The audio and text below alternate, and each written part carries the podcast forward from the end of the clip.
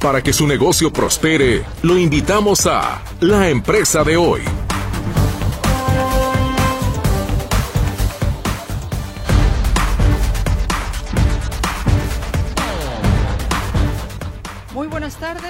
Me da poderle saludar, como cada tarde en esta barra de programas especializados. Particularmente hoy nos toca la empresa de hoy y a ello nos estaremos abocando en esa materia. Y le agradezco, como siempre, infinitamente que usted también pueda ser parte de este espacio con sus comentarios a través de las diferentes eh, formas de comunicación que tenemos, líneas telefónicas fijas o a través de nuestras plataformas de WhatsApp y Telegram. Pero ¿qué le parece si vamos iniciando precisamente con la información eh, económica y empresarial de la jornada de este miércoles 25 de octubre de 2023? El peso mexicano se depreció este miércoles ante un fortalecimiento global del dólar. La divisa local se dio en un mercado que se mantiene a la espera de la publicación del Producto Interno Bruto de Estados Unidos mañana jueves, un dato clave para la Reserva Federal y su decisión en materia de política monetaria. El tipo de cambio terminó la sesión de este miércoles 25 de octubre en 18.32 unidades por billete verde, contra el cierre oficial de, contra el cierre oficial de 18.23 unidades de ayer, de acuerdo con información proporcionada por el Banco de México. Este movimiento significó para la moneda una caída de 8.96 centavos o de 0.5%. La Cámara Nacional de Autotransporte de Carga expresó su disposición a las autoridades federales para acercar lo más rápido posible las cadenas de suministro de productos básicos en las zonas afectadas por el huracán Otis. Como usted sabe, esta madrugada Otis pegó, llegó a tierra o llegó a tierra en el estado de Guerrero en categoría 5 la más alta, una situación realmente muy complicada en ese momento la que se está viviendo en Guerrero.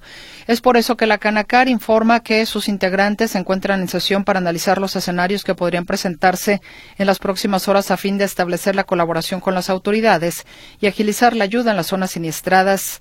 Así es de que ahí está pues la Canacar preocupada por este tema y como le digo, Otis impactó como categoría 5 al estado de Guerrero, dejó daños en hoteles, edificios públicos, hospitales y viviendas, así como en carreteras y puentes. Ya más adelante, por supuesto, sabremos qué significa esto o cómo estará golpeando específicamente el rubro económico. Este año se podría alcanzar un crecimiento de hasta 3.5% del Producto Interno Bruto, indicó Gabriel Llorio, subsecretario de Hacienda y Crédito Público, cifra que considera no solo es alentadora, sino que supera las proyecciones de los analistas. El lunes, el INEGI dio a conocer los datos del indicador global de la actividad económica de agosto, los cuales muestran una vez más la fortaleza de la economía mexicana. En total, en el octavo mes del año, la actividad económica se habría expandido a una tasa de 0.4% mensual, superando así la expectativa.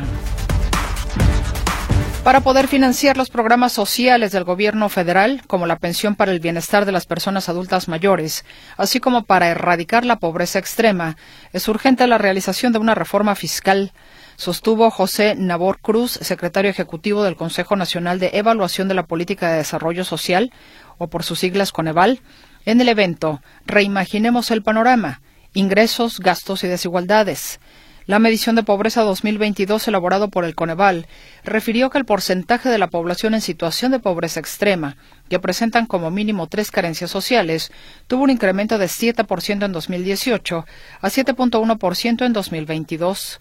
Lo anterior significó que el número de personas en pobreza extrema pasó de 8.7 a 9.1 millones de personas entre 2018 y 2022. La posible medida del Gobierno de México de limitar la jornada laboral a 40 horas semanales desde abril podría tener un fuerte impacto para la operadora de restaurantes Alsea, a lo que también se sumaría el aumento del salario mínimo, señaló su director general Armando Torrado. En cuanto a la nueva ley que aún no se ha aprobado, que se aprobaría en abril, somos conscientes de ello y es un impacto fuerte, dijo Torrado, señalando que aunque la empresa ya trabaja con jornadas semanales de 40 horas en Europa y Sudamérica, el cambio supondría una cantidad importante para la operadora. La empresa también está presupuestando para el aumento interanual del salario mínimo en enero en México, que espera sea del 20%, y afectaría un 30% de su plantilla, principalmente repartidores de Domino's Pizza y camareros de la cadena de restaurantes mexicanos VIPS. Por otra parte, el directivo señaló que el aumento de capacidad adquisitiva por parte de la población también se traduciría en más ventas. La compañía reportó el martes un aumento del 56% interanual en sus ganancias en el tercer trimestre, impulsadas por un fuerte incremento de las ventas de los clientes de México y Europa. Alsea, que administra franquicias perdón, que administra franquicias de cadenas internacionales como Starbucks, Domino's Pizza y Burger King, señaló que buscaría la forma de mantener las ganancias sin aumentar sus precios y llevará a cabo negociaciones con los proveedores de materias primas para compensar el impacto del cambio de las condiciones laborales y salariales en sus márgenes. Las acciones de la operadora subían más de un 4% en la mañana y se situaban a la cabeza de las ganancias en la bolsa mexicana, acumulando un avance de alrededor del 67% en lo que va del año. Y el Fondo Monetario Internacional proyecta que al cierre del 2023 la economía mundial cierra con una expansión de 3%. Este modesto crecimiento estaría ligado con el débil comportamiento de las grandes fuerzas económicas principalmente.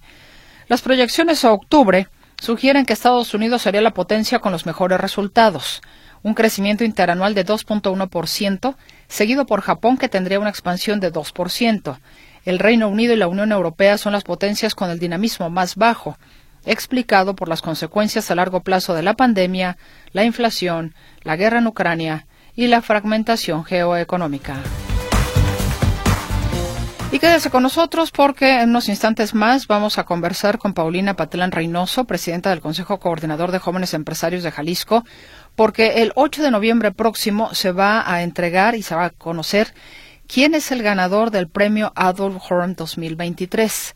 Son cinco los finalistas que aspiran a tener este reconocimiento y el lema de este año es El futuro es ahora. Y tendremos también a dos de los semifinalistas con nosotros aquí en la empresa de hoy. Y como cada 15 días, Coparmex se hace presente con nosotros y tendremos a Rodrigo Garciarse. Él es fundador y director de Bocanica, que fabrican, digámoslo así, botanas con productos mexicanos donde lo que particularmente buscan es de que sean pues eh, estos bocadillos estos, eh, o estas botanas balanceadas. Y vamos a platicar con Rodrigo sobre la experiencia en el emprendimiento.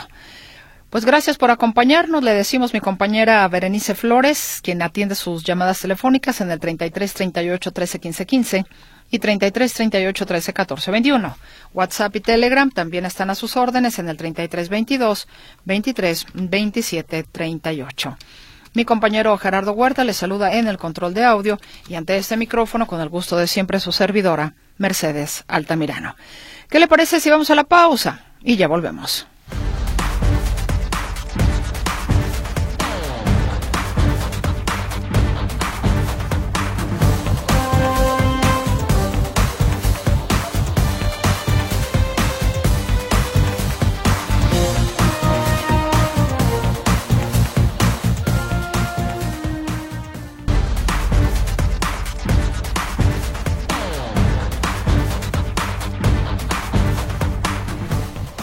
Tarde nos acompañan del Consejo Coordinador de Jóvenes Empresarios de Jalisco, tanto su presidenta como dos de los cinco finalistas que ya le había comentado para pues el próximo 8 de noviembre saber si los dos que están aquí, uno de ellos dos o de los tres que no nos están acompañando, será precisamente el reconocido con el, con el premio Adolf Horn 2023, cuyo lema este año es El futuro es ahora.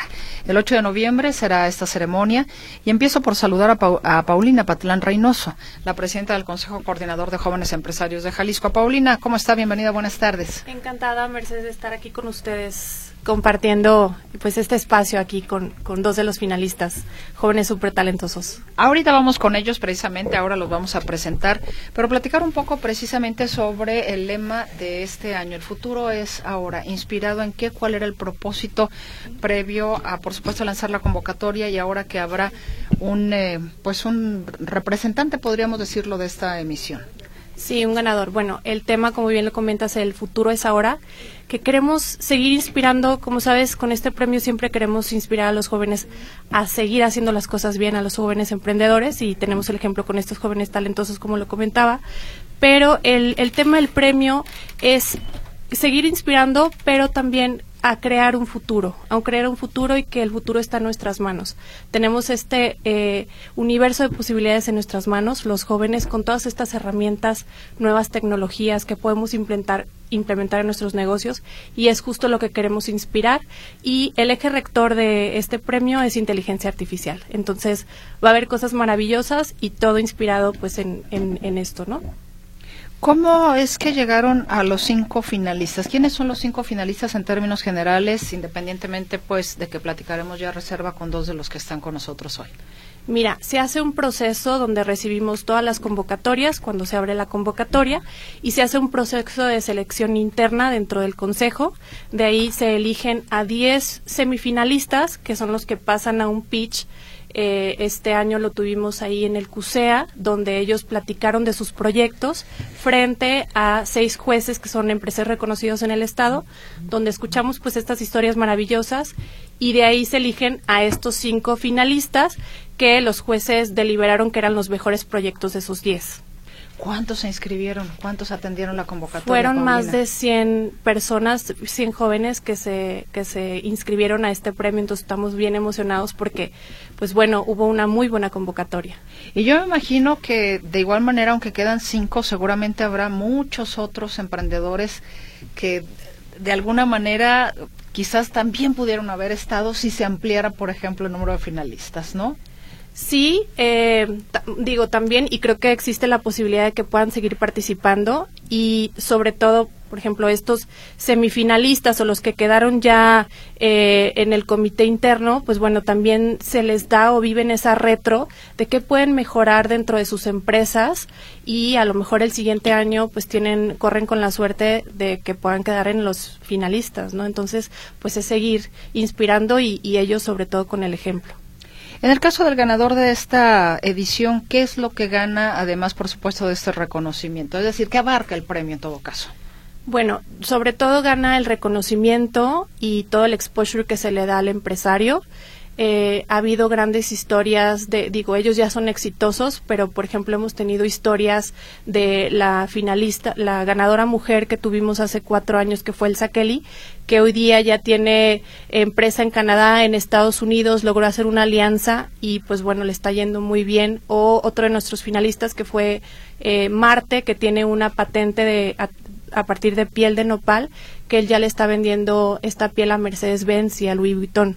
Entonces, a partir de este premio, pues se dieron a conocer muchísimo y se les abrieron muchas oportunidades, además de que tienen becas en, en ICAMI, por ejemplo, este año les vamos a dar becas en, en ICAMI a los finalistas y al ganador, eh, y pues bueno, algunos otros premios que nos dan nuestros patrocinadores, va variando, pero creo que lo más importante aquí es este reconocimiento y el exposure y esta catapulta que se da a partir de que ellos son ganadores, ¿no? Que, o que se, se elige al ganador piel de nopal dijiste para que como para forrar este o hacer como las sillas en las que estamos sentados o para ropa. Sí, sí, sí. Piel vegana. A partir de oh, mm, a partir de Mercedes Benz, seguramente Lewis Hamilton, que es vegano, el corredor británico, que estará este fin de semana, por cierto, aquí en México, va a estar encantado. Para que veas qué importante. Sí, sí, sí, sí, sí, seguramente. Bueno, Pecata minuta, cierro el paréntesis y, y continuamos con este tema. Pues bueno, vayamos a, eh, ahora así con la parte de estos eh, jóvenes empresarios que yo les digo que, que si están emocionados. Yo digo que si están emocionados, no me van a decir que no. Voy a empezar con las damas. Miriam Leticia Sánchez Orozco, le doy la bienvenida. Su empresa es Metoba. Gracias, muchas gracias. Gracias por invitarnos, estamos muy felices aquí y bueno, pues aquí con Paulina de nuestro lado apoyándonos siempre en todo. Y también le damos la bienvenida a Eduardo Valeriano Contreras, él es de la empresa Agrosolar. Bienvenido. Muchísimas gracias, también muy emocionado, muy complacido de estar aquí con ustedes. Gracias por la entrevista, Mercedes. Al contrario, pues a ver, platíquenme. Miriam, ¿qué es la empresa Metoba? ¿Por qué estás como finalista? Bueno, nosotros somos una empresa que se dedica a la identificación y gestión del talento. Nos enfocamos en exportar el talento mexicano a empresas en Estados Unidos y Canadá. Por lo tanto, bueno, nuestro enfoque principal son ingenieros. Ingenieros de todo tipo, principalmente en el área de software, ciberseguridad, eh, en el área de electrónica, los cuales son muy especializados y bueno, ahorita son como el top, ¿no? Lo que más se busca en el mercado estadounidense estadounidense y canadiense, perdón. Y bueno, eh, nosotros estamos muy felices porque trabajamos con distintas empresas. Internamente lo que nosotros hacemos es, eh, nos vamos muy de la mano con la tecnología. Tenemos un software interno de eh, inteligencia artificial, el cual desarrollamos nosotros para lograr encontrar ese candidato perfecto para nuestros clientes que, bueno, una vez después de, una investigación de ellos, de su cultura, de, su, de, de, sus valores, de dónde están ubicados, lo que esperan de los candidatos, bueno, pues encontramos, hacemos un filtro, encontramos a los candidatos, eh, los cuales pues son los, los seleccionados o preseleccionados, posteriormente hacemos un proceso de, de segunda selección ya en donde intervienen nuestros reclutadores y parte técnica para poder encontrar pues a los top candidatos, esto en un periodo de siete días. Entonces, eso es lo que hace que nosotros seamos exitosos, que nos apoyamos de la tecnología, de la parte de talento y principalmente nuestro enfoque es el talento jalisciense. Creo que eh, Miriam acaba de decir, Miriam o Leticia, ¿cómo le gusta que le diga? Miriam. Miriam. Creo que acaba de poner sobre la mesa un tema que de repente se vuelve de controversia o hasta ríspido, que la inteligencia artificial va a suplir al ser humano. No puede ser, me parece, ni muy, muy, ni tan, tan, ¿no? Porque la inteligencia artificial existe a raíz de la inteligencia del hombre, ¿no? Es y entonces creo que no es tampoco como que tú lo vas a hacer todo y yo me tiraré a la maca. Exactamente. Nosotros por lo mismo no dejamos todo a la tecnología. No no creemos que dejar toda la tecnología siempre sea pues 100% confiable, ¿no? Hay un margen de error siempre. Claro. Por lo mismo nosotros confiamos también siempre en utilizar a nuestra parte humana, a nuestro equipo que es totalmente capacitado para en todo este como equipo que hacemos lograr encontrar esos candidatos, los cuales son al día de hoy, bueno, los candidatos perfectos para nuestros clientes. También ya abrimos mercado aquí en México hace dos meses y bueno, empezamos a, a trabajar con algunas tequileras en ingenieros en alimentos y hemos tenido también un gran éxito con ellos. Cuando quedaron como finalistas, ¿ustedes hubo algún argumento para, para ello? Sí, sí, sí, sí. bueno, nosotros, bueno, en, mi caso, bueno, yo practicaba mucho que nuestro diferenciador es eh, que además de trabajar con la inteligencia artificial y un software propio, porque bueno, muchas empresas utilizan software externos, es eh, que nosotros nos dedicamos exclusivamente a exportar nuestro talento de México. O sea, solamente de, México, independientemente de que tengamos clientes en otras partes, y nuestro 60% de la plantilla está en Jalisco. Entonces, nuestra facturación es sumamente importante para el Estado de Jalisco y también para dar oportunidades de empleos, porque damos oportunidades de empleos desde estudiantes, principalmente de universidades como la Universidad de Guadalajara y la Universidad Autónoma de Guadalajara, los cuales hacen carrera con nosotros y, bueno, luego logran colocarse rápidamente en empresas muy interesantes. Aquí me parece también un cambio de paradigma interesante porque los jóvenes por lo regular, y en este país todavía falta, me parece, implementarse más este tema, salen de la universidad y empiezan a buscar trabajo. Cuando hay otros países que les ofrecen la posibilidad de ir adquiriendo experiencia incluso siendo estudiantes que eso marca mucho la diferencia porque de alguna manera cuando salen, hasta las mismas empresas que les han dado, digamos, esa capacitación, los pueden contratar o tienen la posibilidad de, eh, de trabajar en alguna otra empresa. Lamentablemente en este país, pues hay, veces que te dicen, los quiero con experiencia. Oye, acaba de salir de la universidad, no inventes. Entonces, eso me parece también muy interesante ir cambiando estas formas de la asociación del, del, estudio con la práctica, ¿no? Sí, totalmente. Nosotros totalmente apoyamos el talento. Digo, nos enfocamos totalmente en el área de recursos humanos, pero nuestro enfoque total es, es el talento. Exportar el talento eh, y es lo que más hacemos, ¿no? Y estamos muy orgullosos de hacerlo. Pues mucha suerte, Miriam. Y ahora saludamos a Eduardo Valeriano Contreras. Él es de la empresa Agrosolar. Platíqueme qué es Agrosolar y por qué quedó como finalista. Bueno, Agrosolar es una empresa integradora. se acerca el micrófono, claro por favor. que sí. Es una empresa integradora enfocada a la venta, instalación y mantenimiento de tecnología para el aprovechamiento de la energía solar. ¿Qué es esto? Aprovechar la energía del sol en nuestro beneficio para generar ahorros económicos y también generar un proceso más sustentable en la producción. Todo esto enfocado principalmente al campo. El campo es nuestro fuerte y ese es uno de nuestros varios diferenciadores. Si te hablo de paneles solares, yo creo que se le pueden venir a la mente al menos tres o cuatro empresas, ya que aquí en Jalisco se estima que existen más de 300 empresas dedicadas al sector fotovoltaico. Sin embargo, de esas 300 empresas que existen en Jalisco, nada más somos alrededor de cinco o seis haciendo bombeo solar, que es nuestra especialidad. ¿Qué es bombeo solar, perdón? Claro, bombeamos agua en zonas remotas sin acceso a la red eléctrica, sin necesidad de un generador de diésel, una motobomba de gasolina, ah. inclusive sin necesidad de bancos de batería. Con la pura energía del sol. Tal cual, con la pura energía solar podemos estar bombeando agua, obviamente mientras haya energía solar, es decir, en las horas pico de sol. Y con esto logramos altos ahorros, ya sea energéticos, porque pues no vamos a cargar más la red eléctrica de comisión, y eh, no vamos a utilizar un generador de diésel o una motobomba de gasolina. Hay ocasiones en donde el simple hecho de llegar a la red eléctrica es más costoso que invertir en un sistema de energía solar. Tenemos un caso de éxito en donde nuestro cliente tenía que invertir 5 millones para llegar a la red eléctrica, aunado un recibo mensual que iba a llegar a partir del día 1 que le dieran energía eléctrica a usar. Con nosotros invirtió menos de, de la mitad de eso, menos de 2 millones y medio, y hoy por hoy no está pagando un recibo. Esto es importante porque aunado a ello, la energía eléctrica que consumimos, que proviene de fuentes tradicionales, pues contamina. Parece que no, pero cada foco que prendemos proviene de una hidroeléctrica, de una termoeléctrica, de estar quemando combustible y demás. Entonces, eh, es un tema muy importante.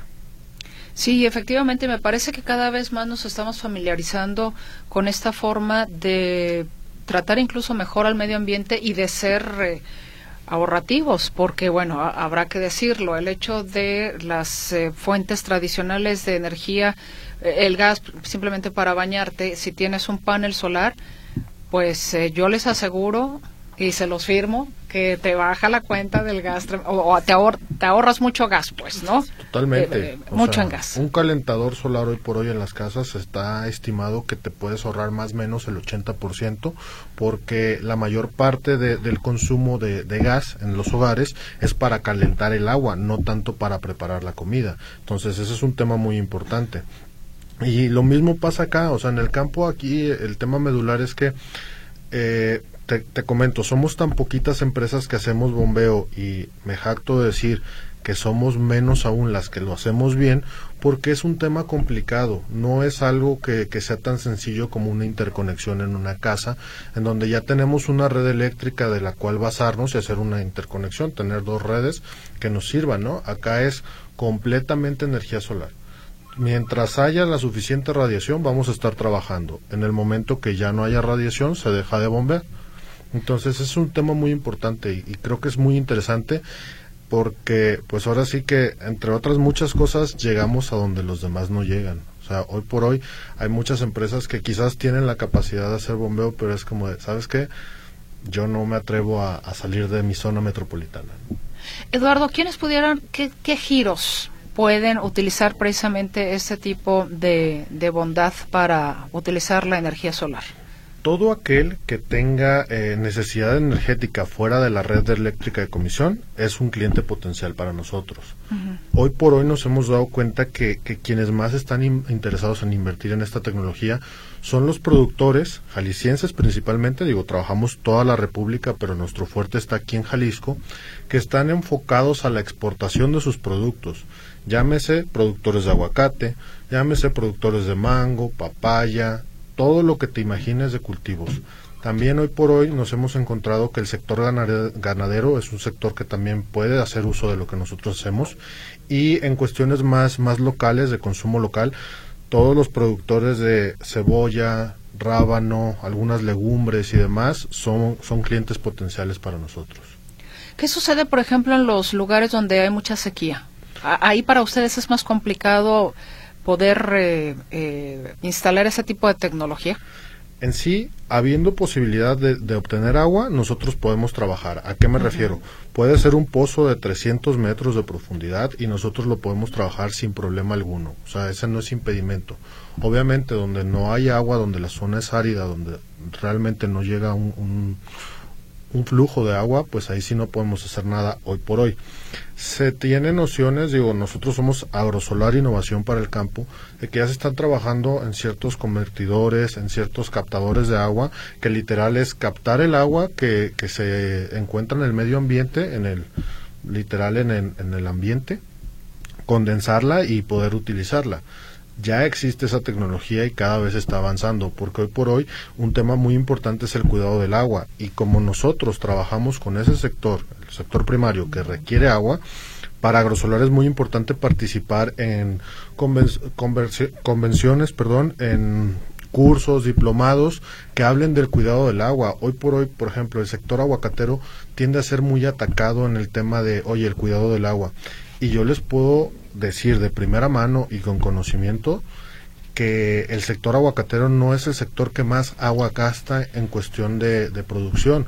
Hay sectores en donde el hecho de no utilizar eh, maneras de riego correctas hacen que gasten muchísima más agua y sean menos productivos. Por ejemplo, los productores de trigo.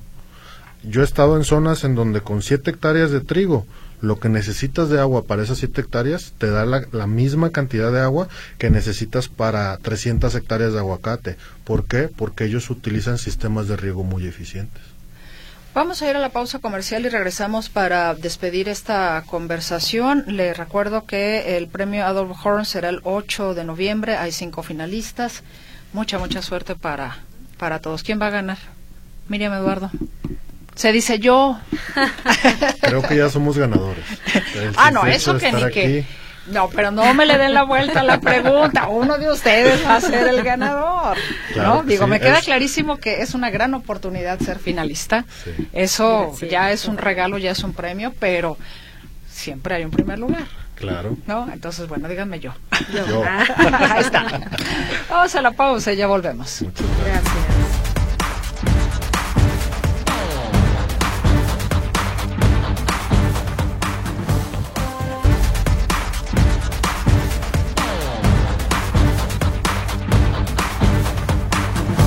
Prácticamente ya para cerrar esta conversación y agradeciéndoles enormemente que hayan estado con nosotros para invitarnos a esta ceremonia de premiación que será el 8 de noviembre del premio Adolf Horn 2023.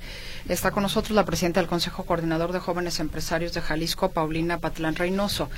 ¿Cómo será la ceremonia? ¿Quién estará en la ceremonia? Paulina, platíquenos un poco.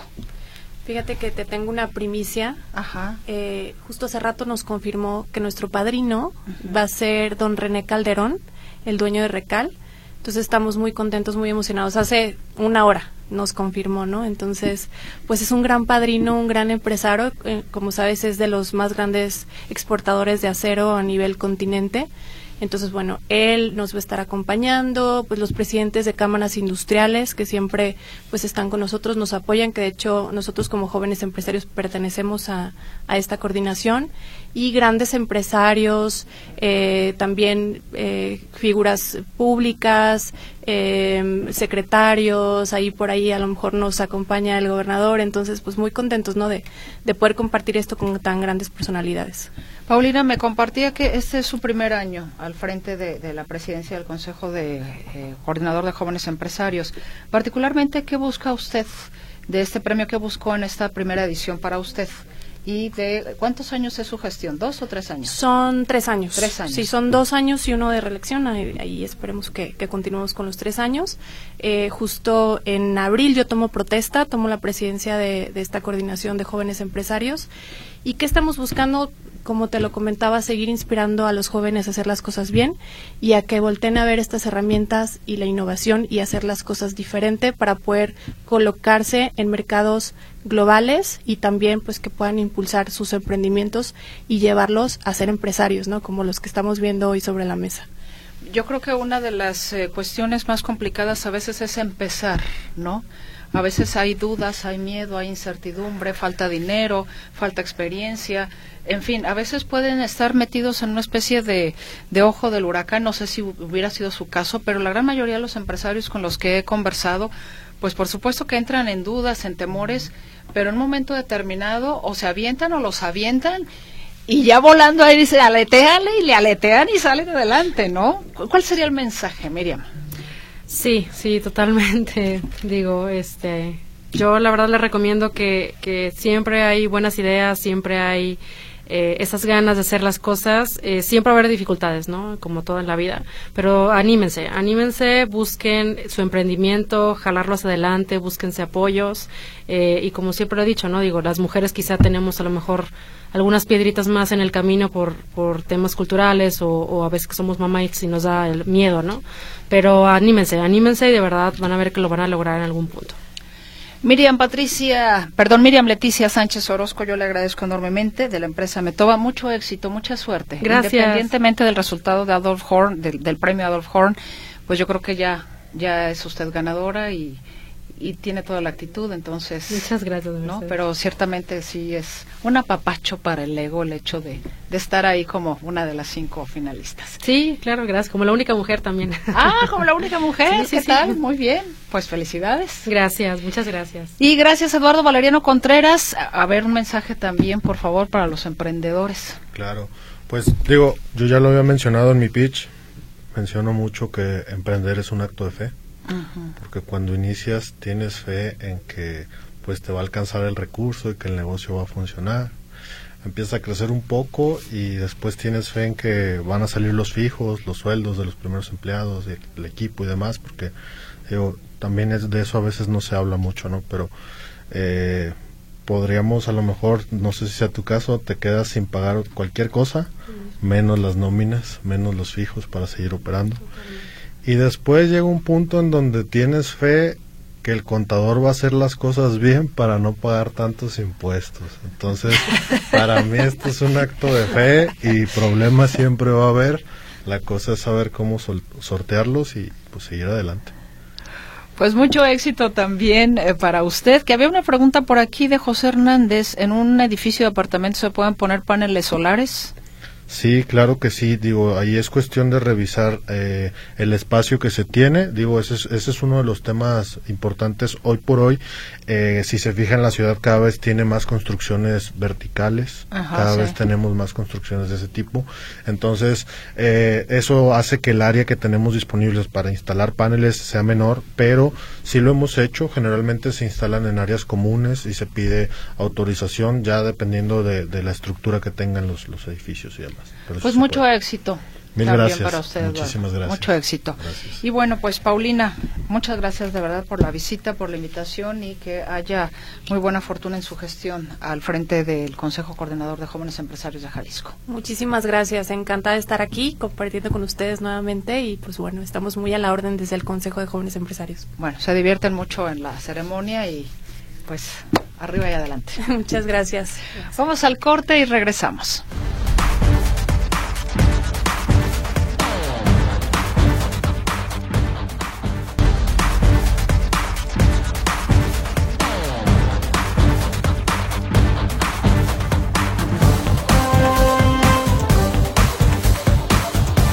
Seguimos con usted en este espacio de la empresa de hoy y, como le digo, cada 15 días nos acompaña de Coparmex alguno de sus integrantes, alguno de los de las empresas eh, que están asociadas con ellos. Y en esta ocasión le damos la bienvenida a Rodrigo García Arce, fundador y director de Bocanica. Rodrigo, ¿lo dije bien? ¿Bocanica o Bocánica? Buenas tardes. Buenas tardes. Bocánica está perfecto. Bocánica, perfecto. Estaba viendo precisamente su página donde lo que pude checar es de que hacen ustedes lo que podríamos denominar botanas o, o bocadillos, eh, productos mexicanos que buscan ser pues saludables. ¿Estoy en lo correcto, Rodrigo? Sí, correcto, correcto. Buscamos, pues ahora sí que buscar materias primas muy mexicanas, eh, dándoles un toque balanceado y los hacemos botana. Ahora sí, para, para innovar en la parte de, de, de materias primas mexicanas, pues. Los, los mexicanos somos muy botaneros, Rodrigo. Sí, todos muy botaneros, nos encanta.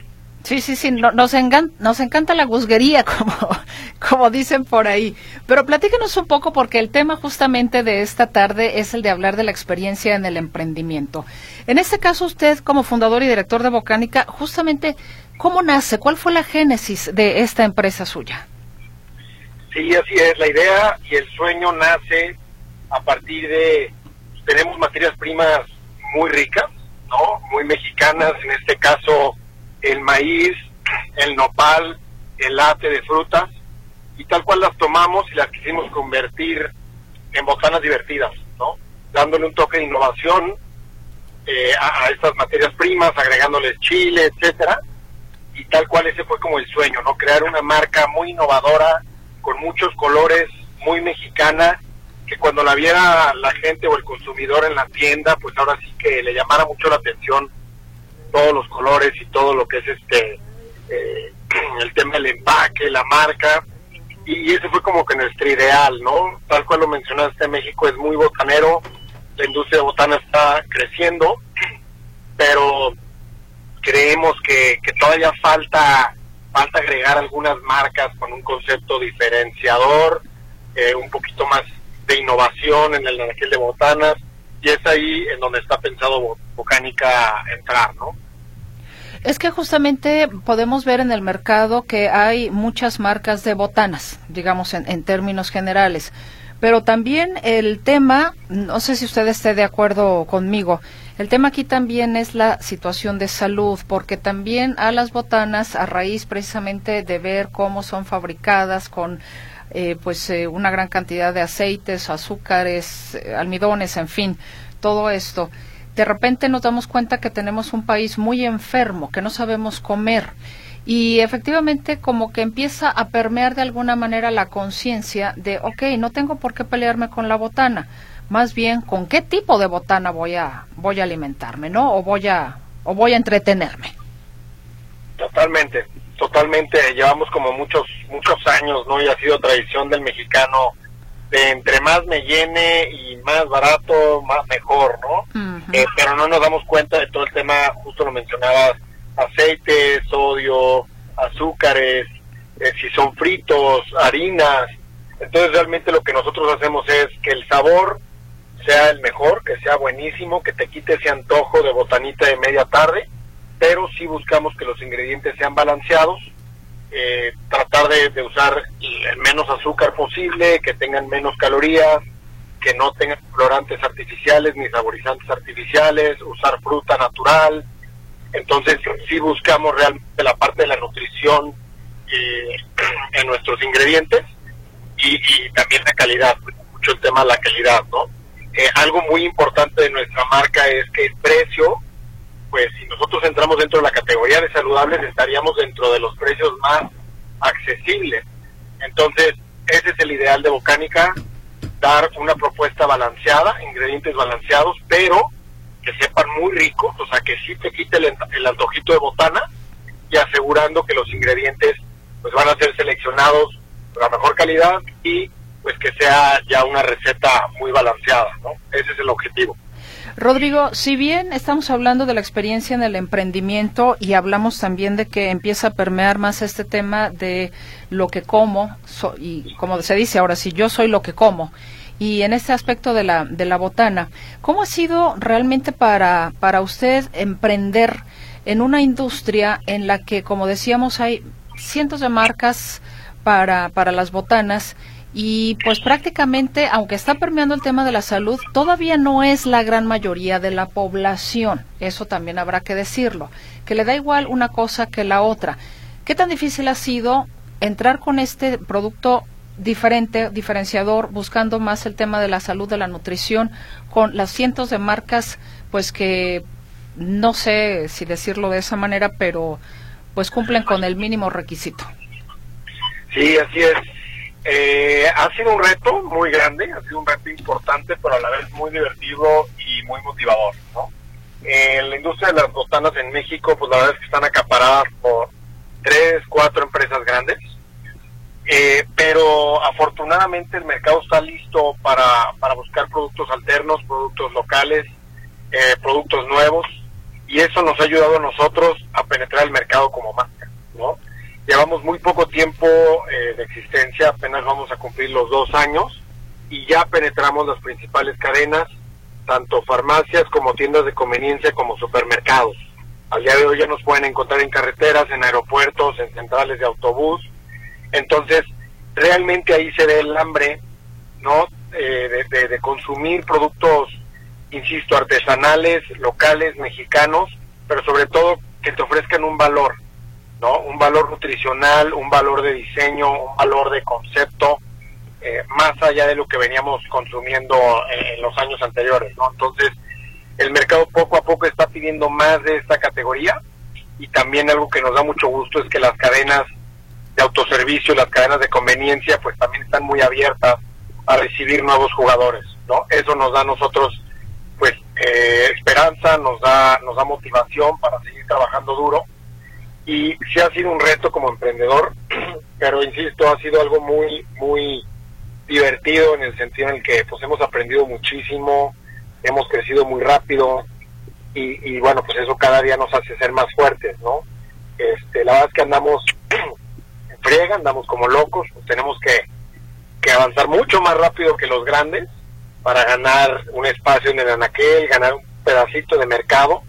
Actualmente ya estamos a nivel nacional, entonces, este, bueno, ya nos pueden encontrar en, changarritos, en tiendices de la esquina, tiendas de conveniencia, farmacias, etcétera. Entonces, poco a poco es un trabajo de todos los días y de todo el equipo, eh, pero la verdad es que se vuelve muy muy motivador, muy enriquecedor, pues de repente llegar a una tiendita y ya ver y ver tu marca ahí, ¿no?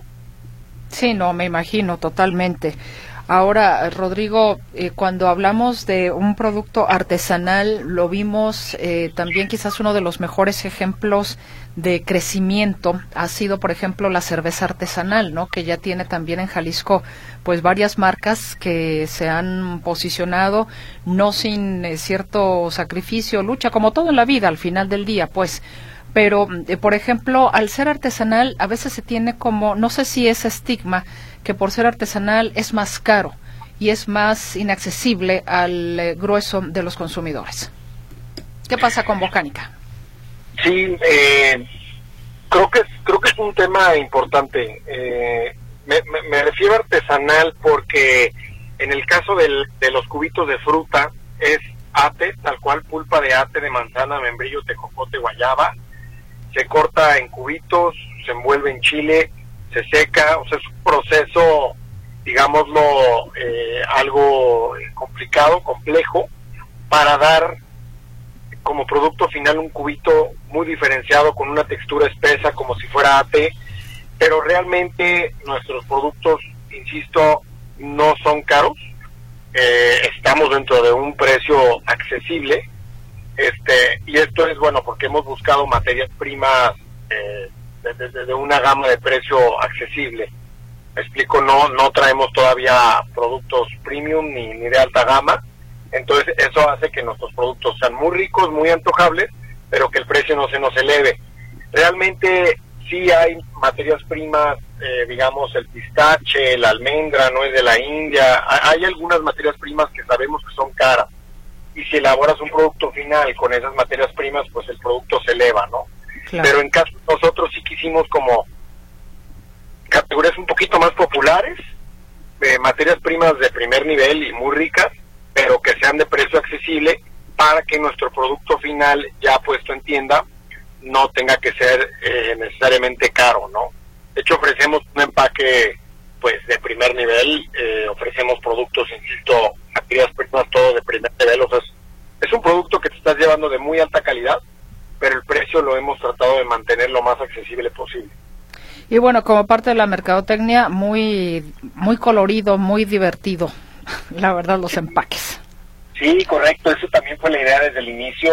Eh, la verdad es que digo, yo en lo personal soy muy juzguero, muy botanero, y algo que me llama la atención es que pues, todos los empaques de los productos que consumimos son muy, muy planos, no muy lisos, ¿no? El amarillo, el rojo, y, así lo hemos consumido por años, ¿no? Entonces como que nosotros dijimos, ¿por qué no agregarle más elementos al empaque, más colores al empaque, que una categoría sea morada, la otra verde, la otra roja, la otra naranja? Cuando se cuando estén juntos, pues hay una explosión de colores, ¿no? Y, te llame mucho la atención. Las cajas con las que entregamos el producto también le metemos mucho color. Creo que eso, pues al final de cuentas, consumidor lo agradece y no solo el consumidor final, sino también, por ejemplo, el dueño de la tiendita, el que está atendiendo la tienda de conveniencia, pues al ver que hay un, un diseño, una coordinación de colores, pues la verdad es que también ayudan mucho en el tema visual, ¿no? Se, se ve hasta, hasta padre en la naquel, se ve hasta más llamativa la tienda y pues vi- viene con todo este concepto de, de tener una muy buena imagen, ¿no? Rodrigo, ya se me va a acabar el tiempo rápidamente. Pregunta aquí una radio escucha. Me gustaría probar esas botanas. ¿Dónde las venden? Ya nos había dicho que en diferentes tiendas de autoservicio, ¿no? Sí, así es, las vendemos en Farmacias Guadalajara, estamos en 7-Eleven, en Office Depot, Chedraui Selecto, en los aeropuertos de Grupo Aeroportuario del Pacífico, centrales de autobuses Primera Plus, también estamos en Amazon, Mercado Libre, Walmart.com y tenemos nuestras eh, nuestra página bocanica.mx y también nos pueden eh, escribir por Instagram o por WhatsApp.